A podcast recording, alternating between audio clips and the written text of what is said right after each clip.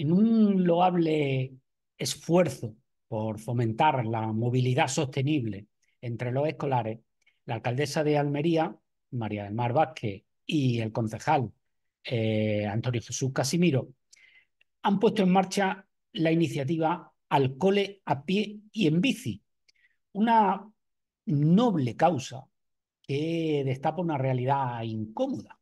Uno de cada tres escolares almerienses va y regresa al colegio en automóvil, en automóvil o en autobús, a pesar de que el 73% vive a menos de 3 kilómetros de distancia. Esta estadística es reveladora y podría pasar desapercibida si no fuera por la experiencia personal de muchos padres, entre ellos yo mismo. ¿Qué quieren que les diga?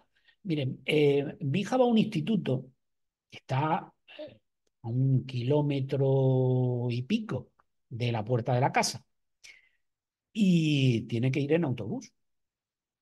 ¿Por qué? Porque no hay acera. no hay acera. Con lo cual, ni, ojo, no hay acera y no hay suficientes farolas que alumbren a esas horas tempranas de la mañana, de, la, de las 7, las siete y media de la mañana. Tiene que ir en autobús o hay que llevarla en coche. Kilómetro y pico de distancia.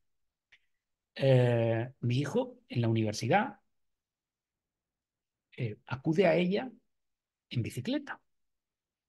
Se juega la vida. Porque no hay carril bici. Y la iluminación es deficiente.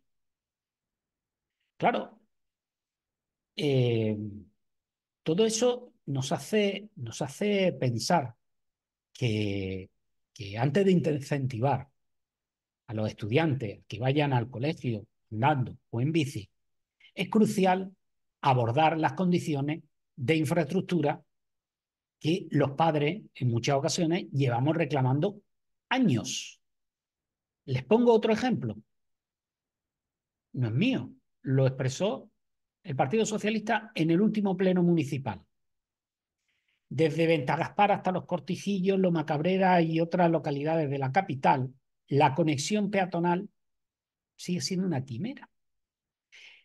En esa zona no hay acera, no hay cunetas, con lo cual ir de un sitio a otro es jugarse literalmente la vida porque hay que andar por la raya blanca. Bueno, eso eh, se aprobó hace aproximadamente una, una década, se iba a arreglar. Tiempo ha pasado. Todo sigue igual. La movilidad sostenible no puede ser una realidad sin un compromiso genuino por parte de las autoridades locales. No se trata solo de fomentar el uso de la bicicleta o de los desplazamientos a pie, sino de garantizar condiciones seguras y accesibles para todos. Imaginen lo que les he contado para una madre con un carrito o un padre. O un, cuando hay que trasladar a una persona con discapacidad motriz, en fin, alguien que va en silla de ruedas, hay que moverlo, ¿por dónde lo lleva? pues es hora de que las palabras se traduzcan en acciones concretas y que los padres no tengamos que lidiar con la incertidumbre y la falta de seguridad que tienen nuestros hijos cada vez que salen de casa, ojo, y nosotros mismos. La bicicleta es una alternativa excelente, pero faltan infraestructuras adecuadas.